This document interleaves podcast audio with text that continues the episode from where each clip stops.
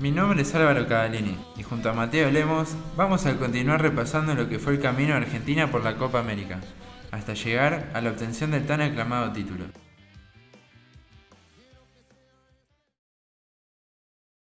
Ya terminada la fase de grupos, cosechando tres victorias y un empate con diferencia a favor de 5 goles y posicionándose en primer lugar, llegaba la etapa de duelos directos. Argentina, al quedar en primer puesto, esquivó al favorito Brasil, que en su cuadro tenía de rival a Chile en cuartos y el ganador de Perú-Paraguay en semis. Por su parte, el conjunto albiceleste le tocaba enfrentarse a Ecuador, selección que le había amargado a la local lograr 4 de 4 victorias en su grupo. Para el partido, el técnico Leonel Scaloni presentó una formación bastante previsible para lo que se venía viendo, sorprendiendo entre comillas nada más con la elección de los laterales, que siempre fue una posición en la cual se rotó toda la copa, ganando la pulseada esta vez Molina y Acuña respectivamente.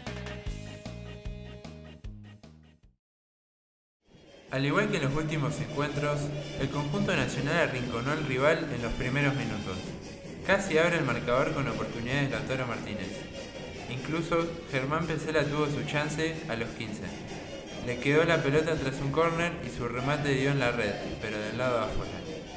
Además, el palo le negó un gol a Messi. Carlos Brueco dio un paso hacia atrás y se la regaló a la pulga. El 10 encaró y remató, pero la pelota dio en el poste. A los 39, el arquero Hernán Galindés salió lejos del arco para frenar a Nicolás González y la pelota le quedó a Lionel Messi. La Pulga escuchó el grito de Rodrigo de Paul y lo asistió. El mediocampista del Udinese, con suspenso, anotó el 1 a 0. La pelota va hacia la derecha. La tiene Rodrigo de Paul. ¡Disparo! ¡Gol!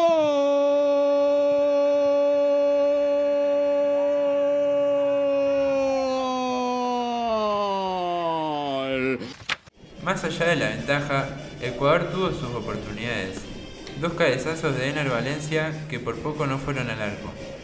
En la segunda mitad, el equipo de Gustavo Alfaro dominó la posesión de la pelota y llevó más peligro, siempre con Valencia como bandera. Por su parte, la albiceleste no tuvo la misma intensidad que el primer tiempo. Apenas reaccionó en los últimos minutos y a cinco del final, Ángel Di María le robó la pelota a Piero Incapié se la dio a Lionel Messi. La pulga asistió a Lautaro Martínez, quien le rompió el arco a Galindés para marcar el 2 a 0.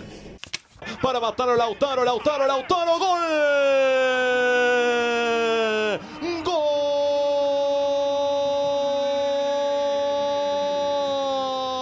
Gol de Argentina.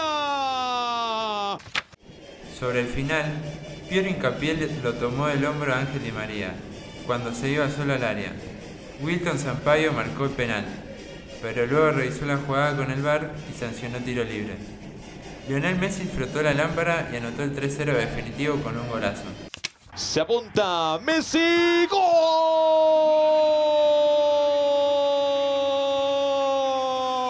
de Argentina. Y tenía que aparecer él, tenía que aparecer el número 10.